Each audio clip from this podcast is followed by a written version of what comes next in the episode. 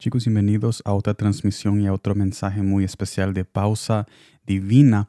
En este día estaremos conociendo a Jesús de una manera íntima y sencilla, tal como lo hacemos siempre en este ministerio de palabras con sal. Gracias por tu compañía en este mensaje de hoy, que es para ti y para mí de parte de Jesús mismo, que Él nos da siempre esa palabra de aliento para llenar nuestros corazones sedientes.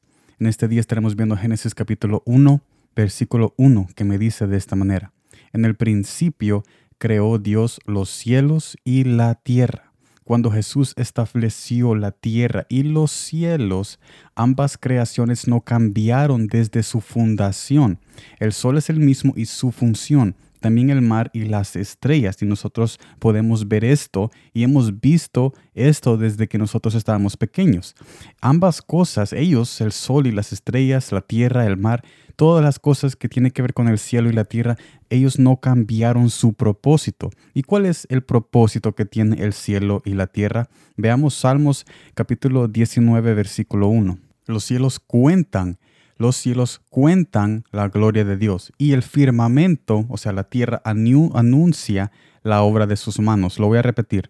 Los cielos cuentan la gloria de Dios y el firmamento que es la tierra anuncia la obra de sus manos. O sea, el cielo y la tierra tienen una función y un propósito y un llamado. Esta observación me lleva a las siguientes conclusiones, que es el primer punto de este mensaje. ¿Por qué estamos cambiando el propósito que Jesús nos ha dado? ¿Por qué estamos cambiando el propósito que Él nos dio a cada uno de nosotros? El propósito de ser el propósito de ser adoradores del Dios Altísimo. Tu propósito y mi propósito es adorar a Dios en todo lo que nosotros hacemos, sea yo hablando este mensaje o seas tú teniendo una conversación que da aliento a las demás personas o una ayuda que tú diste ayer o vas a dar o quizás diste hoy, cualquier cosa que tiene que ver con su involucramiento que tú invitas a Jesús en tu presencia y haces algo en su nombre, lo estás adorando. Tenemos que tener eso en mente a propósito de ser adoradores al Dios Altísimo, algo que debe honrar el nombre de Dios y poner su nombre en alto en acto de adoración. En todo lo que nosotros hacemos debe de haber una adoración detrás porque todo lo debemos de hacer en su voluntad. Segundo punto, hay dos personajes que nos ofrecen un propósito fuera del propósito original de ser adoradores en nuestra vida cotidiana, alzando el nombre de Jesús en cada cosa que nosotros hacemos. Esos dos personajes que quieren cambiar ese propósito es el enemigo y el mundo.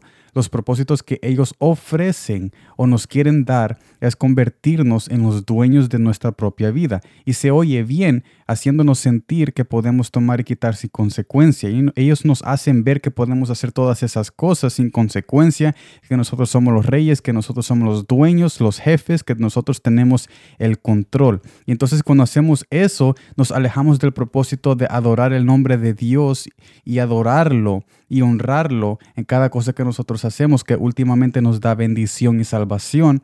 Y después nos alejamos de eso y nos vamos acercando más a la autodestrucción, pensando que nosotros tenemos todo en control, cambiando el propósito por algo que nos está llevando a la perdición, porque pensamos que el propósito de ser dueños de nuestra propia vida es mejor que rendirle adoración y honra a Dios mismo que nos dio la vida y que nos quiere dar vida en abundancia. Y también el enemigo y el mundo se enfocan en destruir lo que Jesús ha creado. Ellos nos quieren destruir. Detrás de ese propósito que quieren cambiar en nuestras vidas de ser adoradores, el propósito detrás de ese llamado a tener otro, otra función es destruir lo que Dios ha creado, que es tú y yo. Mire lo que dice San Juan capítulo 10, versículo 10. El ladrón no viene sino para hurtar y matar y destruir. Yo he venido para que tengan vida y para que la tengan en abundancia. Pero Jesús quiere ayudarnos. Viendo este pasaje vemos que Jesús quiere ayudarnos con su Espíritu Santo y mantenernos firmes en su llamado. Él quiere mantenernos firmes en su llamado porque su llamado y su propósito para con nosotros de ser adoradores nos trae vida y vida en abundancia. Mire lo que dice segundo de Tesanolicenses capítulo 2 versículo 14, a lo cual os llamo mediante nuestro evangelio para alcanzar la gloria de nuestro Señor Jesucristo. Dios quiere derramar su gloria y su bondad y su amor en nosotros. Él quiere que nosotros pongamos nuestros ojos en eso, en su presencia, que nosotros alcancemos lo que Él tiene para con nosotros cuando nosotros somos fieles al llamado por medio del Evangelio que es ser adoradores del Dios Altísimo. Y para resumir todo este mensaje, lo podemos establecer y confirmar de que Jesús nos está diciendo de que por qué estamos tratando de cambiar el propósito original de ser adoradores a su nombre y darle honra, invitándolo a Él a nuestra vida cotidiana todos los días que nosotros vivimos en este planeta Tierra y en cada paso que nos damos, que nosotros damos cada día. ¿Por qué queremos cambiar todo eso si ese llamado y propósito nos trae abundancia, bendición?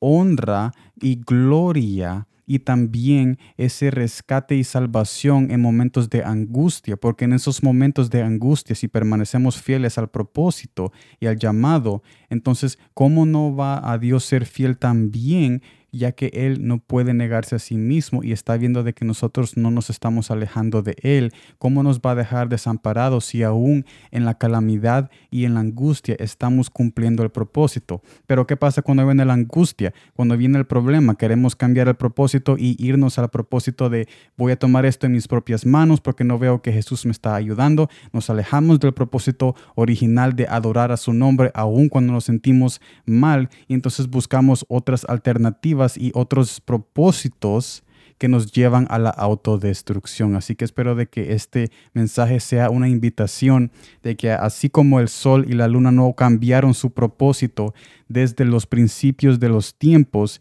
yo te invito y Jesús te invita en este día a que tú no cambies el propósito que Él te ha dado aún antes de que tú nacieras, Él te dio un propósito desde la eternidad de ser adorador de su nombre y ser un reflejo de su luz, bondad y misericordia en este planeta lleno de tinieblas. Así que gracias por estar en este mensaje y en esta transmisión de Pausa Divina. Nos vemos mañana en la próxima. Gracias por tu participación en acompañarme en este viaje el día de hoy con este mensaje a entender lo que Jesús quería decirnos a nuestras vidas y conocer a Jesús de una manera íntima y sencilla. Nos vemos mañana y como siempre gracias por el tiempo.